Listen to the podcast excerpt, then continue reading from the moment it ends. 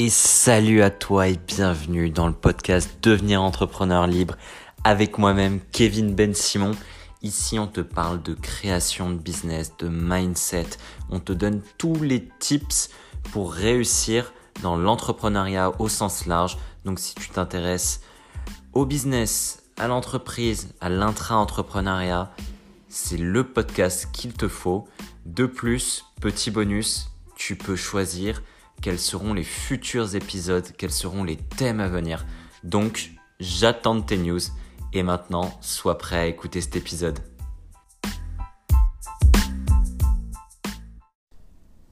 Salut à toi, futur entrepreneur, j'espère que tu vas bien. Moi, j'ai une patate d'enfer. J'ai encore eu des super retours de ta part, plein de questions. Euh, quand je dis des super retours, ça ne veut pas dire que des choses euh, positives avec des compliments, mais c'est euh, des avis critiques, construits.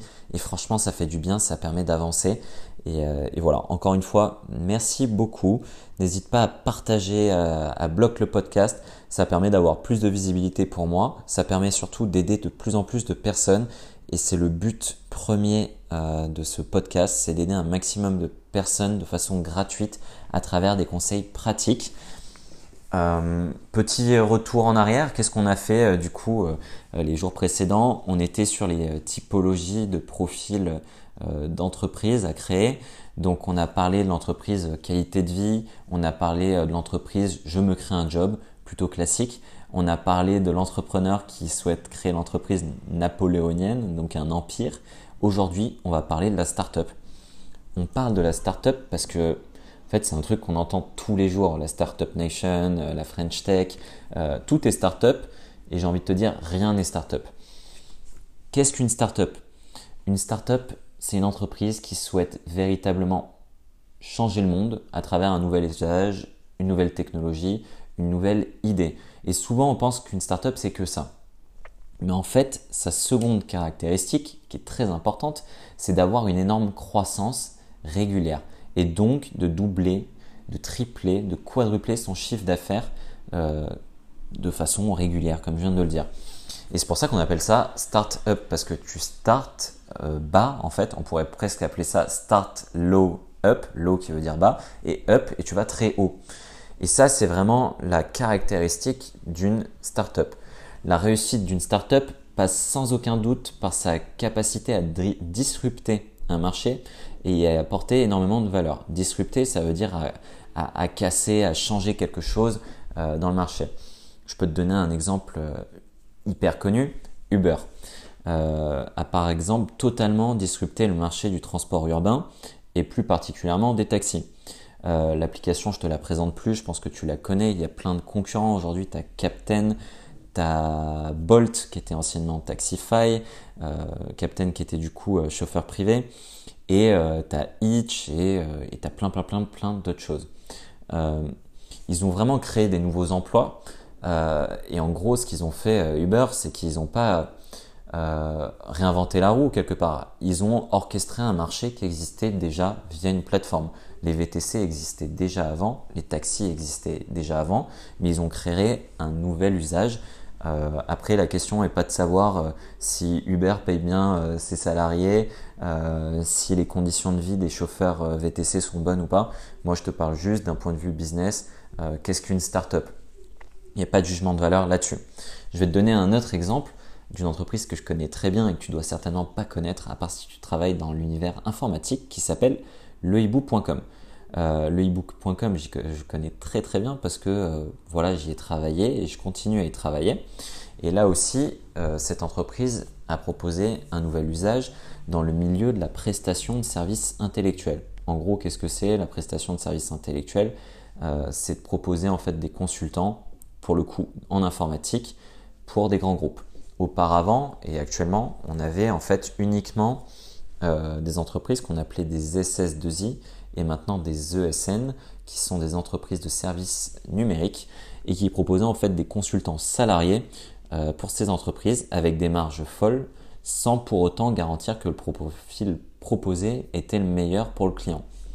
Attention, je crache pas sur ces entreprises-là, elles font le job, elles continuent à faire le job, mais euh, voilà, euh, ça fonctionnait très bien et aujourd'hui il y a un acteur comme le qui arrive qui propose en fait une plateforme qui va fédérer une communauté de plus de 30 000 consultants indépendants qui sont prêts à intervenir en fait chez les clients du CAC 40 principalement. L'entreprise Le Hibou, en gros, elle permet de noter les consultants et ça permet d'apporter de la transparence sur un marché qui était un peu opaque par rapport aux marges, par rapport aux compétences, par rapport au retour des clients. Et des exemples comme ça, il y en a plein. Hein. On avait sur la restauration, euh, tu as euh, TripAdvisor qui est connu on pourrait dire que le hibou, c'est le TripAdvisor du consulting informatique. D'ailleurs, euh, le logo est aussi un hibou. Chose curieuse, je crois que c'est lié au hasard, mais voilà. il existe plein, plein, plein d'autres exemples de startups que je te suggère de regarder qui ont en fait créer une rupture d'usage, qu'on crée vraiment un service à forte valeur ajouter. Euh, tu as euh, Amazon, tu as Airbnb, tu as Malte, Instagram, LinkedIn. Voilà, c'est ce genre d'entreprises-là euh, qui, ont un fort impact. En France, on a Blablacar par exemple. Euh, Blablacar, ils n'ont pas inventé le covoiturage, mais ils ont orchestré ce marché-là, ils ont créé de la valeur autour de ce marché-là, mais au final, ils n'ont pas créé le fait que deux ou trois personnes décident de partir ensemble euh, d'un point A à un point B, et parfois même en, se donnant de l'argent en disant ben, je vais payer euh, euh, l'essence, je vais payer le péage, etc., etc. Donc si tu dois retenir quelque chose d'important sur la startup, c'est que il faut que tu aies une idée qui soit vraiment intéressante, qui apporte une, plus-value, une grosse valeur, et il faut que la trajectoire de ta startup soit exponentielle et très rapide il n'y a pas de start-up avec 500 euh, salariés, ça ressemble pas à une start-up. Il n'y a pas de start-up qui font 3% euh, de croissance, même si pour un, grand groupe, 3% de croissance en chiffre d'affaires, c'est pas mal. Non, une start-up, on parle de 20, 30, 40, 50, 100% de croissance. Et je sais que parmi mes auditeurs, il y a beaucoup, beaucoup, beaucoup, beaucoup de personnes qui souhaitent créer la future application, euh, la future boîte de service qui va faire ci ou ça. Franchement, foncez si vous y croyez.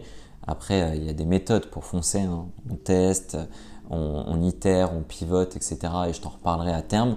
Mais il faut vraiment que tu aies en ligne de mire que si ta startup que tu appelles startup à 4% de croissance, euh, c'est pas une startup. Après, ça ne veut pas dire que c'est dégueulasse, mais je préfère qu'on utilise vraiment les bons termes parce que j'entends de plus en plus souvent ce, mot là qui est sorti. Sauf que en fait, des startups, il n'y en a pas tant que ça. Donc voilà, il existe vraiment plusieurs façons de trouver une idée, euh, d'être un entrepreneur. Euh, comme je te l'ai dit, euh, tu as l'entreprise qualité de vie, tu as l'entreprise je souhaite me créer un job de façon classique, tu as la personne qui souhaite créer un empire qui peut être très lié aussi à une start-up, mais pas forcément quelque chose de, dingue d'un point de vue de la valeur ou de l'idée. Et puis tu as la start-up. N'hésite pas si tu as des questions sur d'autres typologies d'entreprises. Il y en a plein, plein, plein, plein, plein. Là, j'essaie de te prendre voilà, les quatre que je trouvais les plus intéressantes euh, et qui du coup changent ta façon aussi de t'investir. Tu t'investis pas pareil dans une start-up à fort potentiel que dans une entreprise qualité de vie euh, ou que dans un job normal que tu vas te créer ou que dans un empire napoléonien. C'est pas du tout la même, le même investissement en termes de temps, en termes d'argent. Euh, c'est pas la même vision. Donc c'est vraiment important de mettre ces bases là pour euh, savoir ce qui te correspond le plus euh, à ton projet, à ton pourquoi, à ton envie, à tes compétences. Je te laisse, je te souhaite une super journée, une super soirée. J'attends tes retours comme d'habitude. Et voilà, hein, entreprends, passe à l'action. J'ai hâte d'en savoir un peu plus sur ce que tu fais. Et je te dis à bientôt. Ciao